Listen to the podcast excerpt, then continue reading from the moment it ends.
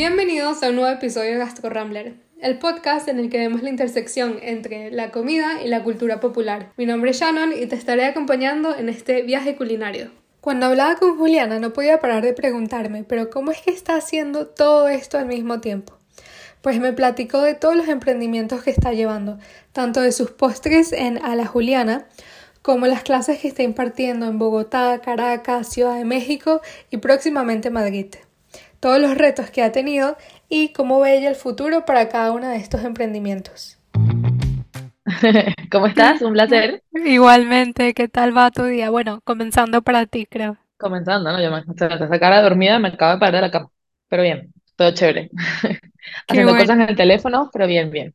Y bueno, la razón por la, por la que quería invitarte sobre todo era, como te comentaba, por toda la parte de emprendimiento femenino, sobre todo en la cocina. Creo que es algo como que que es un poquito, creo, complicado a veces de conciliar, sobre todo cuando medida que la mujer como que va avanzando en sus etapas de vida, cuando sí se convierte en madre, eh, no es algo que es muy fácil, ¿no? Entonces, como, nada, me gustaría que, me contaras un poco cómo empezaste, me acabas de decir que, que tú estudiaste comunicación, ¿cómo fue que te entraste tú a este mundo? Eh, no, toda la vida me encantó la cocina, en mi familia la, la comida es muy importante, o sea, como que todas las reuniones y todo gira en torno a la comida.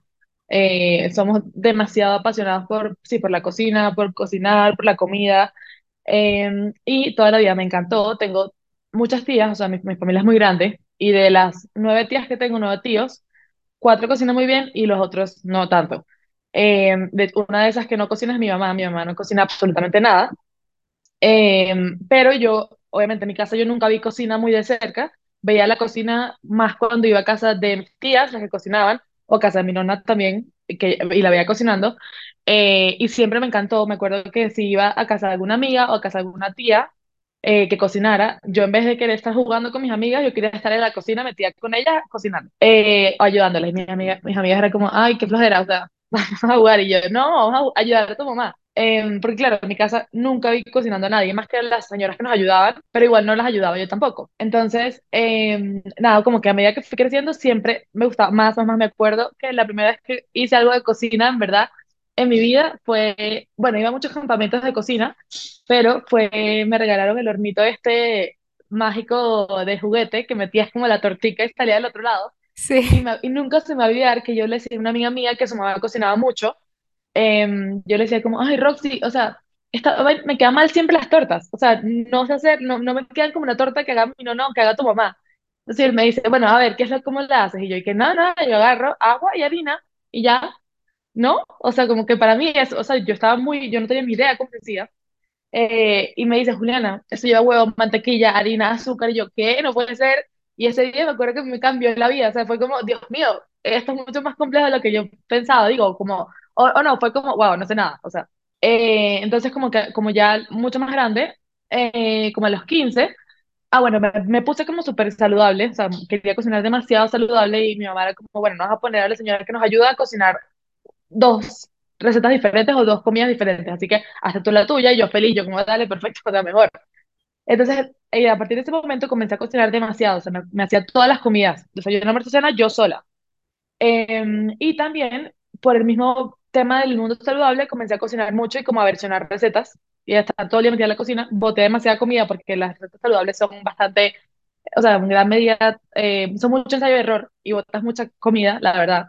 Entonces, bueno, ahí hice muchas pruebas y yo creo que cuando uno domina la cocina saludable, como que si uno cocina bien saludable, sin aceite, sin, ¿sabes? sin muchas cosas que dan el toque divino a la cocina, luego cuando cocinas con cosas divinas como quesos y crema de leche, mantequilla, azúcar, es como, ah, bueno, es mucho más fácil. Em, entonces, bueno, ahí comencé a cocinar muy saludable, lancé una marca de postres en Caracas, eh, de postres saludables los vendía a la universidad y los vendía como a la gente, súper chévere. Eh, ahí ya dije, esto me gusta, o sea, esto, me, esto de cocinar me encanta, me acuerdo que me quedaba hasta las 5 de la mañana cocinando los postres para venderlos al día siguiente, feliz de la vida. Después también ya ahí comencé como, uff, me gustó mucho la cocina, voy a invitar gente a comer a mi casa, invitaba gente a comer a mi casa y me ponía a inventar. Y si no, voy a hacer un menú asiático, entonces iba a comprar las cosas en el mercado, que me encanta también ir al mercado.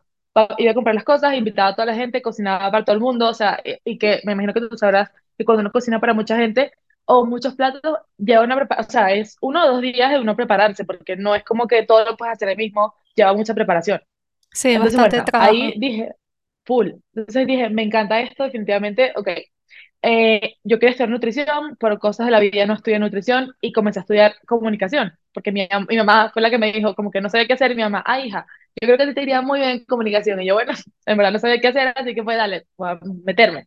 Eh, ahí hacía lo de los postres simultáneamente, y bueno, cocinaba mucho, pero ya cuando estaba en cuarto año de la universidad, vinieron unas vacaciones súper raras de, de, de la Católica, donde yo estudiaba, y fue como, eh, me ofrecieron irme a un restaurante en Italia a trabajar, yo sabía italiano, entonces quería practicar el, el italiano, y digo, nada, perfecto, me voy a ir estos tres meses de vacaciones de la universidad a este restaurante a trabajar, a ver qué tal. Bueno, me voy los tres meses, lo amé con toda mi alma, o sea, trabajaba de 7 de la mañana a 4 de la tarde, de 4 a 6 había un break, y de 6 a cierre, que puede ser 12 o puede ser 10, 2, o sea, como que eso varía mucho.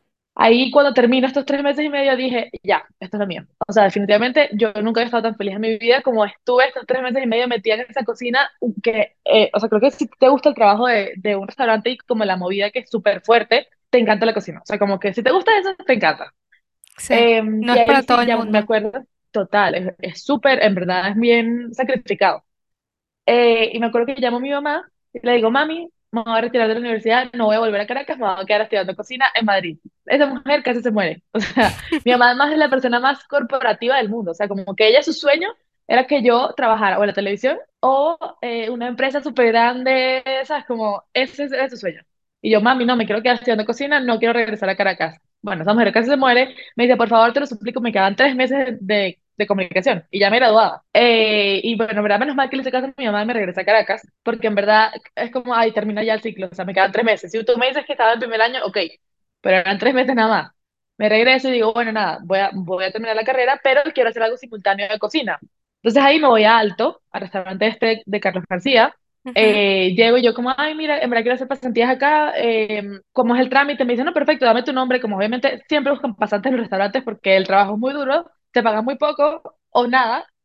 Sí, usualmente Eh, nada, la verdad. usualmente nada, a mí, no, a mí no me pagaban. Eh, y hay mucha rotación, entonces como que sí, buenísimo, tal, y el hombre me dice, dale, perfecto, tu nombre y dónde estudiaste, y yo, ay, señor, mire, yo no he estudiado, pero pruébeme y bueno, vemos qué tal. Eh, entré y me fue espectacular, o sea, la verdad, sí, no, como que yo llegaba, llegaba a las 2 de la mañana del, del restaurante porque entraba a las 4 hasta las 2 ponte los días largos, y me tenía que parar a las 6 para ir a, la universidad. Y feliz, mi mamá me decía, Juliana, yo no entiendo cómo tú puedes llegar así de feliz a las 2 de la mañana y irte así de feliz, o sea, en verdad sí es una, o sea, es una, es un oficio o un trabajo que a mí me da demasiada felicidad, sobre todo porque yo soy una persona que físicamente soy, eh, tengo mucha resistencia y para mí la cocina es literalmente meditar. O sea, para mí cuando yo estoy cocinando mi cabeza está apagada por completo. O sea, estoy muy en modo zen y como muy feliz, o sea, muy concentrada y muy feliz. Entonces, de- para mí la cocina es lo mejor que hay en el mundo en ese sentido, como que me ayuda mucho. Yo soy una persona que está, mu- o sea, constantemente estoy pensando mucho y cuando estoy cocinando estoy tan concentrada que es como, wow, o sea, mucha paz mental. Entonces, eh, nada, esos tres meses espectaculares. Eh, luego me fue tan bien que me ofrecieron quedarme ahí de jefe de pastelería, pero que como que ya siento que había cumplido mi ciclo ahí Sí. y me voy a España, trabajé en otro restaurante. Ese sí, como era como mucho más sencillo, lo, en verdad lo, lo agarré porque me quedaba justo enfrente de, de mi casa, entonces fue perfecto. Eh, y ahí era como más cocinar como en grandes cantidades y como procesos, eso creo que eso fue lo que me, que me enseñó más ese, ese trabajo ahí. Y después, nada, me regreso a Caracas y comencé a trabajar en una guía gastronómica, eh, ahí sí fue un poco más comunicación, como comunicación mm, gastronómica, Sí. chévere, me encantaba y, el- y como que creo que la experiencia fue lo máximo, eh, pero yo quería era cocinar en verdad, o sea, como tener las manos en la cocina. A raíz de eso, íbamos a muchos eventos, obviamente, de ese mundo, y conozco a una chef que se llama Mónica Samco en, en Venezuela, que es una dura. eh, para mí era una de las mejores cuando la conozco le digo que me encanta su trabajo y que en verdad me gustaba la cocina. O sea, que yo estaba, trabajaba con, en la guía, pero a me gustaba en, real- en realidad la cocina como tal. Me dice, "Ay, bueno, yo casualmente estoy buscando una persona que me ayude a mí en, en, en mi trabajo, porque no ven- vienes a hacer una prueba, vemos qué tal trabajamos juntas y vemos si seguimos trabajando. Y yo, obviamente, claro, voy. Y, mm, y nos fue buenísimo y comencé a trabajar con ella. Ahí ya me metí más como el tema de crear menús, estandarizar, ver cómo es todo el tema del pre, de la organización del restaurante, como organizar todo lo que es lista de ingredientes, lista de compra, eh, como estandarizar y como automatizar procesos. eh, o de repente también como ir y chequear cómo están los restaurantes y ver qué se puede mejorar en la cocina, en el flujo de la cocina, en cómo son más efectivos y así. Eso me encantaba. Y después ir a, a entrenar al personal. A mí me encanta trabajar con, con personal de cocina, me fascina. Entonces, bueno, comencé a trabajar con ella, eso fue espectacular. De a raíz de eso, también hice varias cosas como que cocinaba privado para gente, o sea, iba a su casa y les hacía comida y se los dejaba todo en la nevera. O también hacía como comidas en mi casa y se las mandaba a la gente muy saludables, como pesado, con requerimientos muy específicos. Eso también lo hizo por un tiempo. Y después eh, comencé a dar clases pero privadas a las señoras que ayudan a cocinar en las casas. ¿Cómo fue que te, salió esta idea de, de enseñarle a estas señoras que trabajaban? Porque de toda la gente que pudiste haber empezado, ¿por qué con ellas? Tú vas a, a- o sea, no me vas a creer, pero yo no me acuerdo. O sea, yo no me acuerdo de dónde salió eso. Yo creo que fue porque, eh, en verdad te lo juro que no, no estoy segura, pero yo creo que una vez hice como un catering para unas señoras, o sea, tipo era una tarde de amigas y les hice un catering a ellas, saludable, cocina saludable. Y alguna, o, o, o creo que a raíz de eso, a mí se me ocurrió, estando ahí en la casa esta señora con las señoras que cocinan ahí, y dije, "Mm, esto me parece chévere porque estas señoras están demasiado atentas de lo que estoy haciendo, les gustaba la idea de, de que yo aprendieran de lo que yo sabía. Y creo que ahí fue que dije, este servicio me parece muy bueno porque también, obviamente, uno, uno sabe mucho, o sea, digo, uno escucha muchas veces que la gente es como, ay, que la señora que cocina en mi casa no cocina tan bien, cocina horrible o así, y como horrible. Entonces yo era como, "Mm". Entonces dije, me parece una muy buena idea yo darles clases a estas señoras para que tengan como también más opciones, porque cuando no te gusta la cocina también tú no vas a indagar más allá. Entonces como que iba a cada casa, iba regenerando días, una vez a la semana o dos veces a la semana, o de repente un intensivo y espectacular. Y después, eh, ya a lo que estoy haciendo ahorita, Sí. sea, que salió de ahí, yo me acuerdo que siempre que, que yo decía como, no, yo le doy clases a las señoras que cocinan en las casas, entonces la gente era como, pero ¿por qué solo a las señoras? ¿Y por qué no haces una clase donde todo, o sea, donde yo pueda ir también a aprender lo que estás enseñando? Que si cuando montaba las cosas en Instagram, la gente como que yo quiero clases o, o cosas así, ¿sabes? O cuando, o cuando Ujú. lo comentaba y hablaba con, la, con alguien. Y el año pasado, hablando, esto fue muy cómico porque hablando con mi novio, yo le digo como, o sea, no sé, estamos hablando como de planes a futuro, como X metas que uno tiene, así. Eh, yo le digo, no, en verdad, creo que mi próxima meta es, en ese momento solo estaba con los postres y las clases privadas. Y le digo, no, mi próxima meta creo que es hacer como clases públicas a gente que se puede inscribir y así. Y, y me dice, ah, bueno, ¿por qué no lo has hecho? Y yo vengo de salía, básicamente. Le digo, no, sí, obvio, sí, ya está listo. Eso, ya yo tenía todo cuadrado en Caracas, y ya- yo estaba fuera de Venezuela y, y llegaba como una semana, o en cuatro días. Y yo, no, no, obvio, eso, que eso ya está. Lo que pasa es que tengo unos, estoy afinando unos detallitos, eh, y ya, resulta, yo no había ni siquiera, o sea, a mí nunca se me había cruzado, eso- digo, nunca había como tomado la decisión de hacerlo. Yo no tenía ni idea si había cocina en Caracas donde yo pudiera hacer esto, o sea, ni idea. Yo solo le dije que sí. Me acuerdo que esa noche dije, Dios mío, me acabo de meter en tremendo problema porque yo no le puedo quedar mal. Si yo le dije que esto estaba avanzadísimo, ¿sabes? Como que no, claro, eso ya Sí. está. O sea, eso ya está, la gente ya sabe, ya la gente está inscrita, eso ya está listo. Entonces, bueno, llegué a Caracas como a los cuatro días y yo, Dios mío, ¿dónde consigo una cocina? Eh, y me fui, a alguien no me acuerdo, pregunté a gente y me dijeron, mira, está esta cocina aquí, que casualmente además estaba que sí, recién abierta. Está esta cocina donde puedes las clases, voy allá y le digo a la señora, mire, yo necesito hacer una clase aquí este sábado, era lunes. Este sábado toca hacer una clase, me quedan cinco días. Eh, tómame una foto ahí y literal me puse con mi filipina ahí sonriéndola para ahí que... eh, y bueno, agarré, me, me tomo la foto y yo digo, bueno, ya nada, me metí en Canva, hice un flyer, ta, ta, ta, clase, básicos imprescindibles, ta, ta, ta. Mucha gente sabía que yo amo la cocina y como que tengo mucho tiempo trabajando en eso, tal. Lo pongo en Instagram y yo, bueno, que sea lo que Dios quiera, literalmente quedan cuatro días para que la gente se inscriba y que de la nada vengo yo lanzando la clase y, o sea, en verdad, Dios mío, yo no puedo estar más agradecida y me fue, me ha ido después de eso espectacular. O sea, esta clase se vendió en dos días o un día y después de eso ya no he parado hasta hoy, que ya llevo un año y medio dando clases eh, y ya van como 70 clases aproximadamente. En Caracas, en Bogotá y en México he dado y ojalá ahorita en diciembre en Madrid, eh, esa es la meta. Eh, y bueno, no, o sea, las clases han sido, wow, se- me han cambiado la vida por completo. Eh, sobre todo, y nunca me, o sea, de verdad, yo nunca me voy a cansar de, de decir esto, lo mejor que me ha dado las clases ha sido la cantidad de gente espectacular que he conocido. Es increíble. o sea, te- las, las amistades que he hecho, creo que la gente está tan, como que yo creo que mis clases sacan lo mejor de la gente. En el buen sentido, como que uno va con, el, con toda la, la, la, ¿cómo se llama? Las ganas de aprender, de pasar un rato chévere, de estar relajado. Teresa el trabajo ya te quieres como desahogar o como desestresar, entonces la gente va como en el mejor ánimo de aprender, de pasar la chévere, conocer gente. O sea, de verdad que son increíbles. ¿Cómo eliges eh, lo que vas a cocinar o, o cómo va a ser la propuesta? O sea, tú dependiendo del grupo que se una, dices, bueno, igual los intereses pueden ser esto, pueden ser aquello, o la gente se une ya con un menú cerrado que tú les dices, mira, esta clase va a ser de esto. No, sí, así. O sea, es que tengo ya como unas clases predeterminadas. Por ahora van seis. Entonces, la primera es de básicos e imprescindibles, que yo siempre recomiendo que es la primera que haga todo el mundo. Luego la segunda saludable, cocina saludable, porque también que a raíz de la gente que va a la primera es como, ay, quiero que la segunda sea no sé qué, o quiero que haya una no sé qué, quiero que haya una no sé qué, y así, y ahí, de ahí he agarrado muchas ideas también. Eh, entonces la primer- primera es básicos, la segunda saludable, la tercera es italiano, cocina italiana, la cuarta es mesa de picar, la quinta es de postres y la sexta asiática.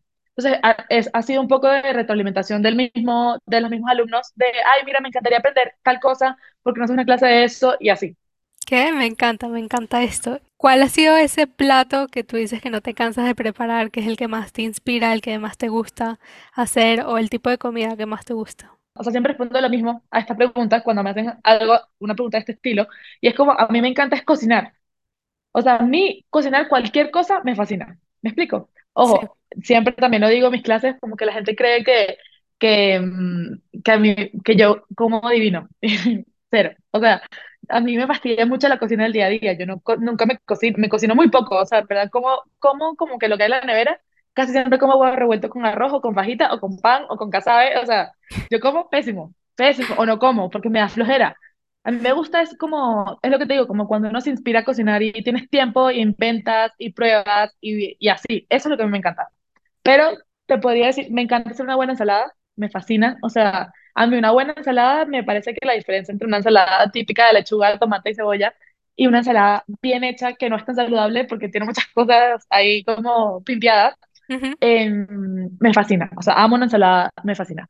Y también creo que hacer eh, pastas y comida italiana también me encanta. Y me da mucha risa esto que dijiste que, nada, que en, en el día a día yo como fatal, porque mis amigas no me creían, pero cuando yo estaba eh, trabajando en restaurantes, yo les decía, es que yo como muy mal, o sea, como en 15 minutos entre turno y turno, sentada, que sí, o de pie, y ya Sí, seguimos en turnos de 18 horas, pues lo menos que estás pensando es comer, y yo la peor gente literal. que he visto comer son los chefs de los mejores restaurantes en los que yo he trabajado. Entonces, Literal, como que no, no tienes A, tiempo, pues estás en otra a mí cosa. nunca se me... no, o no tienes tiempo, por ejemplo, en mi caso, cuando yo no daba clases de, de cocina y como que cocinaba menos, o sea, un poco cocinaba menos. Ahorita, en verdad, cocino todos los, casi todos los días de mi vida cocino. Mis amigas es como, ay, salimos este fin de semana. Yo los fines de semana estoy internada en la cocina dando clases. Y los días de semana también estoy cocinando todo el día porque creo contenido para alguna marca o, o contenido para redes sociales. Entonces, estoy cocinando siempre. ¿Tú te crees que en verdad uno le da ganas de al final después cocinar todo eso y lavar platos? Porque no creas que, ajá, ¿quién me lava platos? Yo. Entonces, después de lavar platos y cocinar, uno no se va a ir a querer hacer un pollo al curry divino o una cosita así. No, no, no. O sea, eso es pan con huevo. Chao. A mí de verdad que no, no me gusta, es algo que no disfruto y de hecho yo tenía muy claro cuando terminé la carrera que no me quería dedicar a eso y gracias a Dios que había Qué como loco. otras Me, oportunidades. Sí, o sea, yo de verdad que entré, pero como que siempre con la idea de que igual, y si hubiese estudiado comunicación, y si hubiese estudiado comunicación, o si hubiese estudiado marketing. Y al final pues el camino me fue llevando y, fue a lo que me estoy dedicando ahora.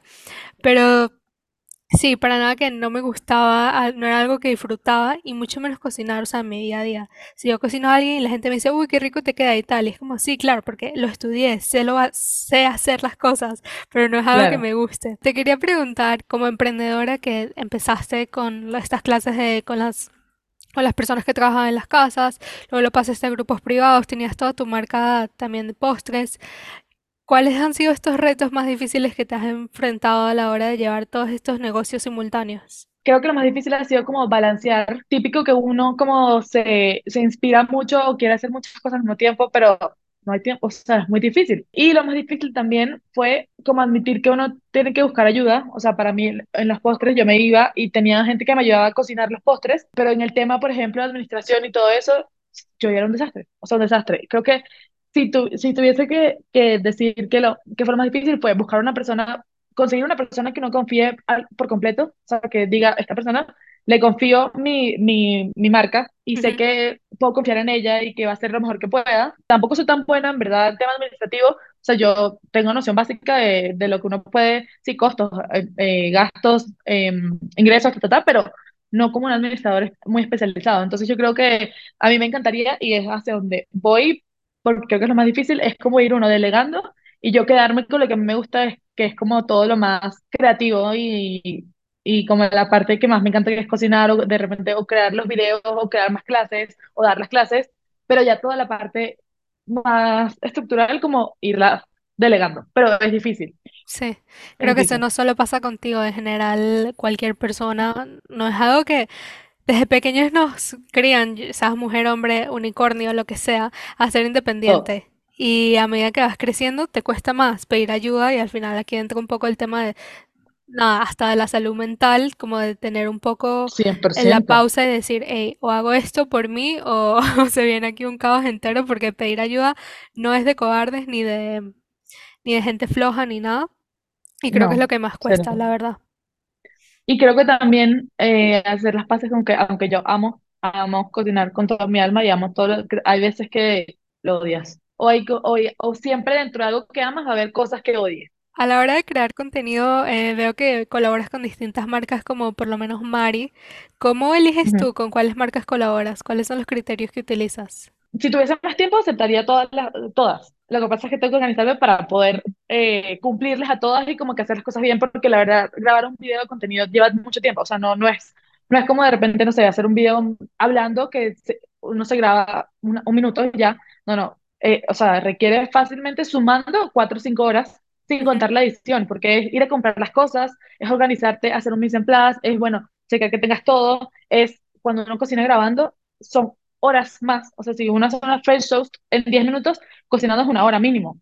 O sea, grabando, perdón. Entonces, el ángulo que no sé qué, que se me... Ayer, por ejemplo, estaba grabando y se me ha enredado el pelo en la batidora manual, así tipo de película, que se me enredó el pelo y seguía dando vueltas y luego se me metió otro pelo dentro del motor. No, no, no, Dios.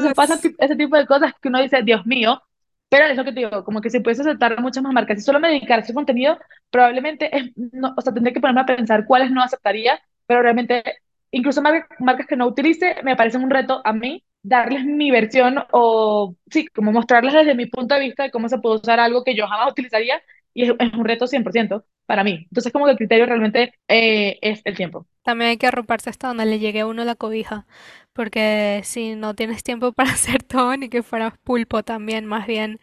Creo que Exacto. una de Sí, las sí, sí. razones por las que me encantaba esta idea de platicar contigo es por eso, porque llevas como muchas cosas que desde afuera se ve todo, sabes, súper bien, que lo estás llevando Sí, todo como para- muy bien, pero yo de todo sé por fuera se espectacular siempre. Sí, yo sé, habiendo trabajado en cocina, que, ay, sí, qué cool, una clase de cuatro horas o tres horas, no sé cuánto, cuánto lo que sea que dure la clase, Cuatro, cuatro. Igual tiene diez horas o más de preparación, de- desde planeación de menú hasta los ingredientes, hasta ver la rentabilidad de estas clases también, qué precio le vamos a sí. poner, costes, todo. Y bueno, es una de las, de las cosas por las que me pareció muy chévere que, que estuvieras aquí. ¿Tienes alguna, un plan así a corto plazo o a largo de dónde quieres llevar estos negocios? Bueno, yo ahorita estoy viviendo entre como que Caracas y, Bogotá también, entonces mi plan ahorita es como que hacer de Bogotá ca- que sea cada vez más rentable para mis proyectos, eh, o como irme concretando más acá, eso por un lado, y luego hay un proyecto que tengo entre cejas y cejas hacerlo lo más pronto posible, pero creo que lleva como, o sea, tengo que pensarlo mejor y eh, no tengo tiempo. Bueno, buscar un equipo, por ejemplo, para que me ayude con eso, y es el tema de todo lo que es como eh, clases virtuales. O sea, e- ese tengo muchas ganas de hacerlo y tengo mucha gente que está esperándolo, gracias a Dios. Em, entonces creo que ese es el primer, el próximo proyecto que me gustaría, como después de que, no sé cuándo, pues que siento que también uno esperando que esté preparado y nunca te vas a sentir completamente preparado, completamente con tiempo, no tengo. O sea, quisiera, si no este año, el año que viene, hacer eso. O sea, eso, eso es lo que, lo que tengo próximamente en mis metas. Me encanta esto de las clases virtuales porque al final, por lo menos nada más con la comunidad de venezolanos que está afuera, ya tienes un montón de gente que igual le gustaría hacer recetas, Ujú, ya sea como tradicionales o, o lo que sea, y también que no le guste cocinar. Bueno, Sí, ya para total. finalizar, te quería preguntar, sé que no te gusta que te cierren en, en preguntas así, pero si tuvieras que elegir algunos restaurantes favoritos en, en Latinoamérica o en Caracas, ¿cuáles me dirías? Eh, aquí en Bogotá, por ejemplo, fuimos a Osaka ahorita este fin de semana. Impresionante, espectacular, wow. Luego, en Caracas me gusta, bueno, hay varios, como el de eh, Aprile, me encanta. O sea, Aprile y como ellos también son de Gourmet Market, me encanta. Alto, siempre obviamente va a tener un espacio ahí importante. Eh, el cine me encanta también. O sea, creo que son como me gustan los restaurantes que sabes que siempre vas a comer bien. O sea, cuando vayas como que son... Siempre comes bien. A mí me da mucha rabia salir a comer y pagar algo caro y que esté malo. O sea, como que eso me puede amargar demasiado. Entonces, eh, me encanta cuando las cosas tienen buen, o sea, como que la calidad va acorde al precio. Y por ejemplo, aquí en Bogotá hay un restaurante que a mí me encanta y de verdad siempre lo digo como que me, me impresiona el nivel de calidad que tienen con respecto al precio que, que ofrecen, eh, y se llama Wok, o sea, es como comida asiática, eh, y es increíble la, la calidad, la ejecución de los platos, siempre está bueno, siempre está perfecto hecho, o sea, hay, como mucha consistencia, que eso es bien difícil en un restaurante, o sea, Mm, uno puede ir una vez y que la siguiente vez sea igual, es difícil, tiene que estar eso demasiado bien organizado y muy bien, los procesos perfectos, y siempre está igualmente increíble. Sí, creo que eso también es como la, la clave del éxito de muchos de los restaurantes de comida rápida, que es la estandarización, Claro, tanto de costes sí. como de calidad. Que tú vas a McDonald's ¿Mm? y sabes que alguien que le guste, no sé, las papas de ahí van a saber siempre igual. Y que eso no pasa ni siquiera en, en muchos restaurantes. Em, pero bueno, nada, muchísimas gracias por de nuevo por el tiempo. Me encantó tenerte aquí y, y que me pudieses platicar de tu experiencia y de tu trayectoria. No, gracias a ti, Shannon. La única manera de seguir creciendo y seguir creando contenido es con tu apoyo. Si te gustó este episodio, dale like, suscríbete y síguenos en redes sociales.